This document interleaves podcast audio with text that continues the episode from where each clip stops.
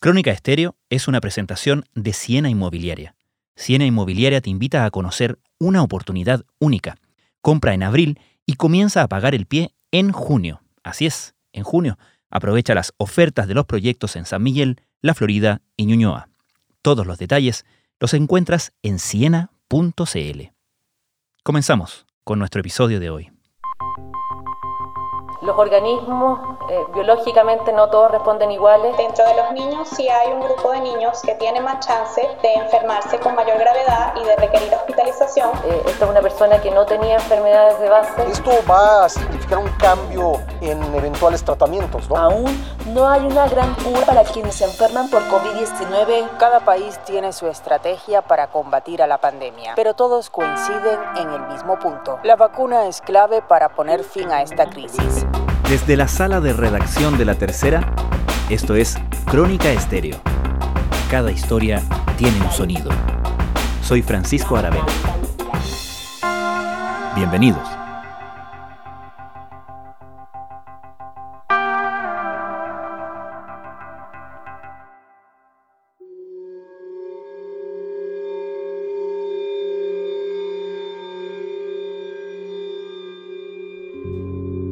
Es evidente que además del peligroso y potencialmente fatal COVID-19, hay otros males causados por el coronavirus SARS-CoV-2. Los desastrosos efectos económicos y sociales de la pandemia han ido superando hasta las comparaciones históricas más superlativas y la conciencia de estar viviendo una época extraordinariamente desafiante hace que millones de personas busquen desesperadamente certezas.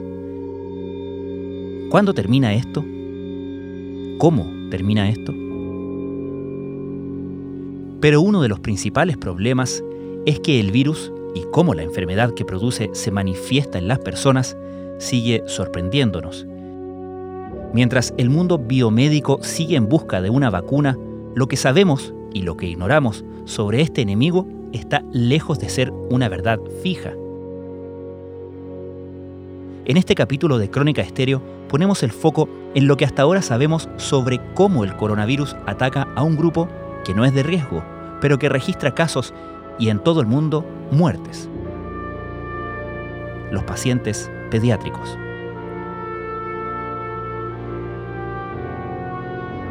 Luego repasaremos las revelaciones más recientes para quienes trabajan caracterizando al SARS-CoV-2 y quienes se hacen cargo de sus efectos. Comenzamos con los niños y con una historia publicada en la tercera que nos lleva a San Javier, región del Maule, donde una guagua de cinco meses dio el susto de sus vidas a sus padres. Según el informe epidemiológico del 18 de abril, que es en base a lo que se hizo esta historia, habían 402 casos pediátricos de coronavirus. Rocío Latorre es periodista de La Tercera. Con casos pediátricos nos referimos a menores de 15. Tú hasta los 14 años y 12 meses te puede atender en el pediatra. Entonces con eso se refiere a casos pediátricos. Hasta ese entonces habían 402 y de esos 402 habían 45 menores de un año afectados. Nosotros hacemos un perfil epidemiológico eh, país pero el comportamiento de esta epidemia es distinto eh, de acuerdo a la región que se trate. Hay eh, lugares, ciudades, regiones que han tenido más casos y tienen más recuperados. Llegamos a este caso porque las regiones van haciendo reportes, digamos, regionales, además del que hace el ministro o la autoridad sanitaria día a día. Entonces, en los reportes regionales se da con mucho más detalle los casos y este caso había sido en el fue en el Maule, donde tuvimos el primer brote, porque ahí tuvimos el primer caso de coronavirus en el país, entonces incluso era de la misma comuna del primer caso de coronavirus. Lo que era inminente, la tarde de este martes 3 de marzo se transformó en una realidad. El primer contagiado con coronavirus en Chile es un médico de Talca que junto a 280 personas llegó el 25 de febrero proveniente de Madrid luego de estar en el sudeste asiático.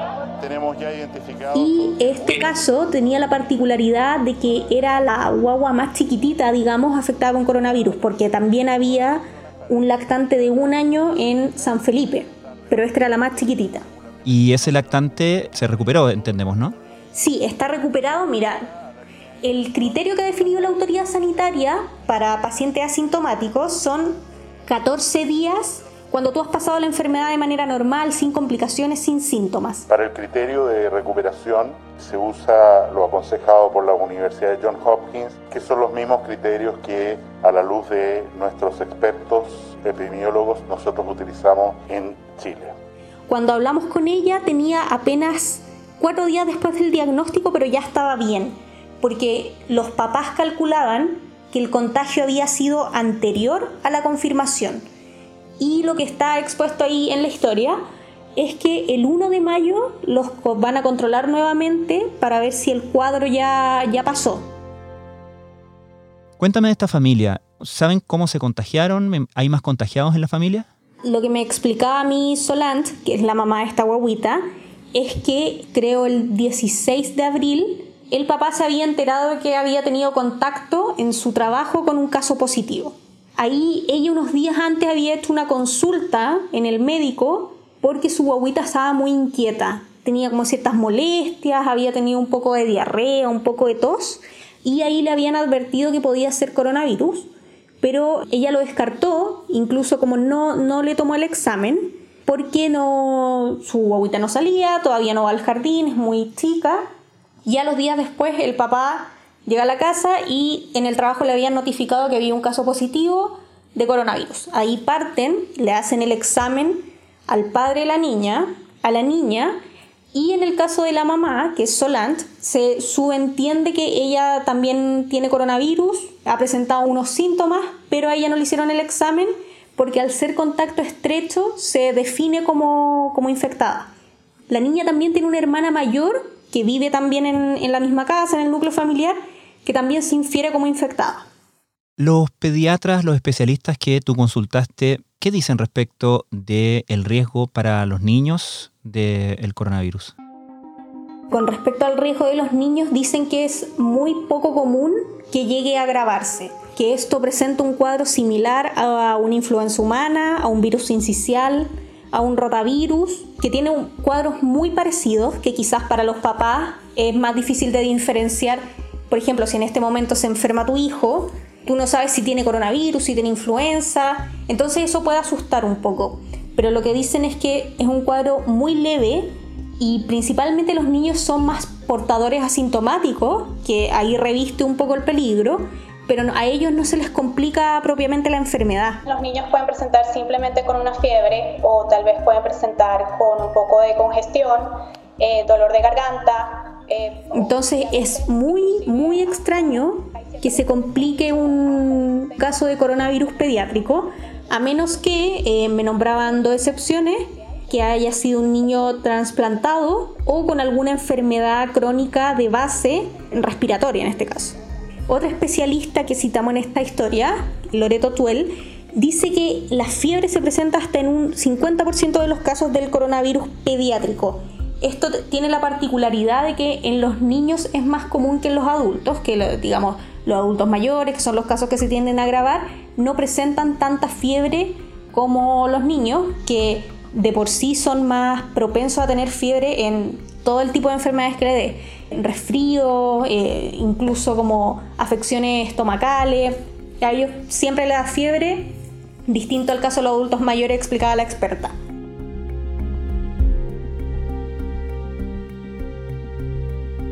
Rocío La Torre, muchísimas gracias. Ya, chao.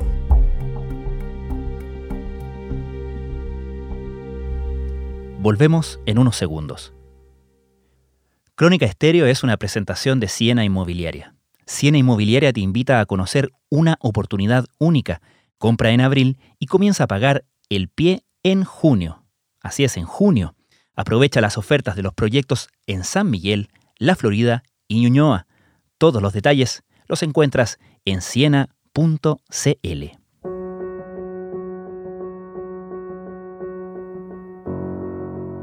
Estás escuchando Crónica Estéreo. Cada historia tiene un sonido. En Chile, solo el 3% de los fallecidos por coronavirus eran menores de 39 años. Pero tanto en nuestro país como en el mundo, los casos de personas jóvenes y sanas que se enferman gravemente de COVID-19 han causado sorpresa y las explicaciones han ido variando. Hay varias teorías respecto a por qué gente que aparentemente es joven, sana, incluso se ha descrito casos de pacientes que han corrido maratones y que eh, uno pensaría que no son pacientes susceptibles a enfermarse del coronavirus. Patricio Lascano es editor de ¿Qué pasa? de la tercera. Eh, y una de las teorías apunta a una sustancia particular que utiliza el sistema inmune para combatir ciertas enfermedades, que son las eh, citoquinas. Las citoquinas son unas moléculas, proteínas concretamente, son ligeras y son hechas por células del sistema inmune. Cuando alguien tiene una artrosis, ahí lo que estamos viendo son células de tejido conjuntivo que están liberando muchas citoquinas para avisar de que hay un daño en ese tejido. Vemos así que su función es regular la inflamación. A veces la promueven y a veces la inhiben. Se piensa que las citoquinas que básicamente tienen la función de promover una inflamación en un tejido, para que el organismo sepa que donde está esa inflamación se está produciendo un problema, eh, en muchos casos se produce descontroladamente. Y eso hace que termine finalmente atacando a todo el cuerpo y se produzca un efecto contrario. Antes de llegar a esta clínica visitó varios centros médicos, pero finalmente el 24 de marzo lo internaron. Tenía 26 años, el paciente más grave de los contagiados por COVID-19 en Rancagua. Después de un mes hospitalizado, su cuerpo no resistió y el lunes se convirtió en la primera víctima fatal por el virus en la región de Higgins. Esa es una de las teorías por las cuales hoy día se sospecha que la gente joven que está siendo atacada por el coronavirus no está pudiendo combatir la enfermedad, pese a que se supone que son personas sanas. Aunque las personas entre 25 y 29 años no son parte de los grupos de riesgo, según los informes epidemiológicos del MinSal, la cantidad de contagios en este rango etario ha aumentado en forma importante. Pato, ustedes en quepasa.cl han estado cubriendo desde su inicio, a principios de año, en Wuhan, desde que nos enteramos que existía esta extraña neumonía, me acuerdo que se denominaba así. Pero hay cosas que han ido cambiando mucho, ¿no? De hecho, hay notas que uno dice, esto lo leí antes, pero es porque la información va cambiando. Por ejemplo, las comparaciones que se han hecho entre este coronavirus SARS-CoV-2 y los coronavirus que conocíamos antes. Exactamente, una de las principales características de este coronavirus, del COVID-19, es su alta volatilidad de información. Ello porque al comienzo se hablaron de varias certezas, Recordemos que todos hablábamos de algunos síntomas que eran muy característicos, como la tos, la fiebre alta, pero conforme se fue expandiendo la pandemia fueron apareciendo otro tipo de síntomas. En Corea del Sur y en China, entre un 30 y un 60% de los infectados sufría anosmia, esa pérdida de olfato y por consiguiente del gusto, según el estudio. Por eso se investiga esa posible relación con el COVID-19 y recomiendan aislar a personas que lo sufran. Lo mismo con la población que afectaba. En un minuto se dijo que afectaba particularmente y principalmente a la población eh, de mayor edad pero conforme también ha ido avanzando la expansión del coronavirus por el mundo, cada vez más pacientes jóvenes han sido atacados, incluso niños que en un comienzo se determinó que prácticamente no podían enfermarse de coronavirus. Hay muchas cosas respecto a esta enfermedad que han ido cambiando y que se han ido documentando. Existen pocos antecedentes de coronavirus anteriores como para hacer comparaciones y cuando se logran hacer comparaciones, como por ejemplo con las pandemias del SARS o del MERS, finalmente estas no ocurren de la misma manera. De hecho, ayer publicaron ustedes en, qué pasa esta nota sobre esta coagulación de la sangre que también se está, se está constatando en eh, pacientes con, eh, con COVID-19. Así es, ese es uno de los eh, nuevos antecedentes que hay respecto a la enfermedad. Hasta aquí lo que se suponía, que era que en los casos más graves producía una neumonía, que era la que finalmente terminaba causando la muerte de las personas. Sin embargo, con el correr de las semanas también se ha ido notando que cada vez más pacientes eh, fallecen por otro tipo de complicaciones, particularmente con la coagulación de la sangre, la que provoca, entre otras cosas, trombosis o algún tipo de ataque cardíaco. Al comienzo, en Wuhan, algunos de los médicos apuntaban en la ficha médica que el paciente se había muerto de coronavirus, describían algunos síntomas y al final, casi en un pie de página, ponían que algunos habían experimentado coágulos. O sea, el tema no es nada más el problema del, de la agresión pulmonar que hace el virus, sino también un fenómeno sistémico con liberación de sustancias que van destruyendo el endotelio vascular y facilitan que se formen coágulos. Sin embargo, ese antecedente se fue amplificando, se fue haciendo más masivo y hoy día ya hay bastante certeza que la coagulación de la sangre es un problema que está generando el coronavirus y que en muchos casos es potencialmente mortal. Entonces es un problema también de coagulación intravascular de todos lados, diseminada se llama. También hemos constatado cómo diversas informaciones en, recogidas de pacientes en todo el mundo dan cuenta de daños eh, a nivel cardíaco, incluso hay informaciones de daño a nivel neurológico. Así es, con el sinnúmero de información que se ha ido recopilando en el último tiempo, han aparecido también eh, daños en otros órganos del cuerpo. Al comienzo también la estadística médica hablaba de daños pulmonares, pero conforme fueron apareciendo más datos científicos, también se sabe hoy día de otro tipo de órganos dañados, como por ejemplo el corazón, el cerebro, incluso la piel. Hay una serie de antecedentes de pacientes que han sufrido algún tipo de problemas. Lo que no se sabe, y también en materia de investigación, es saber si este tipo de ataques responden a una consecuencia directa del virus en el cuerpo o de una reacción del sistema inmune para protegerse del coronavirus. Son cosas que probablemente van a demorar eh, algunas semanas o incluso meses en tener eh, mayor claridad. Pero lo que sí es concreto, que no se sabía y que hoy día sí hay certeza, es que el coronavirus no solo ataca los pulmones, sino una serie de otros órganos como el cerebro, como el corazón, como el hígado, Les voy a dar el link de este estudio de el ACS Chemical Neuroscience, es un laboratorio que está haciendo esta investigación. Encontraron en ratones que al aspirar el virus, el coronavirus, pasa eh, por el hueso etmoides, de ahí se va toda eh, la franja de eh, cerebro, toda la corteza, pega en las, con las neuronas, pega en el cerebro y afecta hasta el líquido encefalorraquídeo.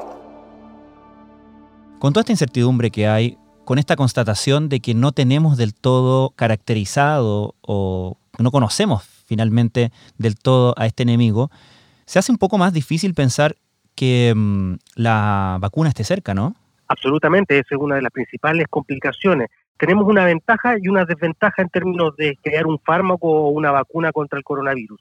La desventaja, como se ha señalado, es eh, la alta volatilidad que tiene este virus no se comporta como otros virus conocidos anteriormente y eso hace que se escape un poco del conocimiento científico y lo haga más eh, difícil de tratar. La ventaja que sí tenemos es que como nunca hoy día hay una gran agrupación de científicos en el mundo trabajando en un fármaco y van sumando esfuerzos, van sumando información y eso hace que sea un poco más fácil. Pero lo que sí es concreto es que la solución final probablemente demore más de lo que quisiéramos. ¿Y sabemos cuántas iniciativas, cuántas pruebas, cuántas posibles vacunas están en desarrollo en el mundo? Así es, hoy día hay cerca de 70 vacunas que están en desarrollo alrededor del mundo. Incluso las más prometedoras, al menos cinco, ya iniciaron pruebas preliminares en humanos. La investigación para la posible vacuna contra el coronavirus empezó el 11 de enero de 2020, ya que este día China compartió al mundo la secuencia genética del virus. De estas 115 vacunas en desarrollo... Sabemos que en las etapas de procesamiento de una vacuna, antes que sean autorizadas, eh, se requieren varios pasos. Un eh, primer paso, eso es la prueba en eh, modelos animales, básicamente en ratones. Una vez que se supera esa prueba, comienza una ya en humanos, cuando se prueba si la potencial vacuna pudiera provocar algún daño adverso es precisamente en esa etapa en la que se encuentran la mayoría de las vacunas. Recién están probando si estas provocan algún eh, daño secundario en las personas. Científicos de varios países parecen avanzar en la dirección correcta. Una farmacéutica alemana ya tiene luz verde para comenzar los ensayos clínicos. Una vez que se compruebe que estas no provocan ese mencionado daño, se pasa entonces a la tercera fase, que ya es probar su eficacia en pequeñas dosis. Básicamente lo que hacen es tomar eh, el virus, de infectar a algunas personas de manera controlada, con muy pocas dosis, y ver si esta vacuna eh, destruye el virus. Eso aún no ocurre. Al menos ya estamos en la segunda fase, que es esta prueba en humanos para probar eh, la factibilidad de que no provoca daños particulares. Usted encabeza un estudio que ya recibió la autorización para avanzar de manera acelerada y tiene que ver con algo que tenemos todos, que es la sangre y el líquido dentro de esa sangre que se conoce como plasma. ¿Cómo es eso una alternativa para enfrentar el coronavirus? Hay además de las vacunas otra serie de terapias que se están probando, que son eh, básicamente, por ejemplo, eh, usar sangre de pacientes que se han contaminado con la enfermedad, como ocurre con otros virus, como por ejemplo el ANTA, donde no existe una vacuna, lo que se hace es tomar la sangre de alguna persona infectada que produjo inmunidad y traspasársela a alguna persona que está enferma. También hay fármacos como antivirales que también están en prometedoras etapas de prueba. Nosotros producimos anticuerpos y estos anticuerpos nos protegen la próxima vez que, que encontramos el microbio. Y entonces el plan es usar el plasma de individuos que se han recuperado de COVID-19 y se espera, por ejemplo, de dos a cuatro semanas después que se le quitan los síntomas. Y entonces... Patricio Lascano, muchísimas gracias. Gracias a ti, Francisco.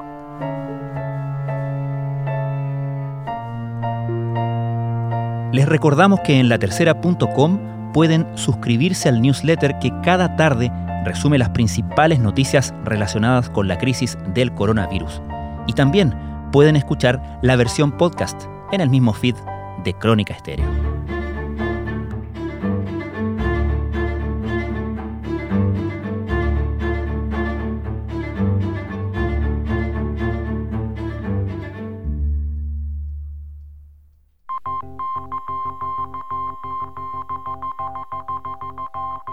Crónica Estéreo es un podcast de La Tercera.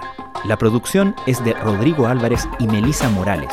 Y la edición de quien les habla, Francisco Aravena. La postproducción de audio es de Michel Poblete. Nuestro tema principal es Hawaiian Silky de Sola Rosa, gentileza de Way Up Records. Nos encontramos pronto en una nueva edición de Crónica Estéreo.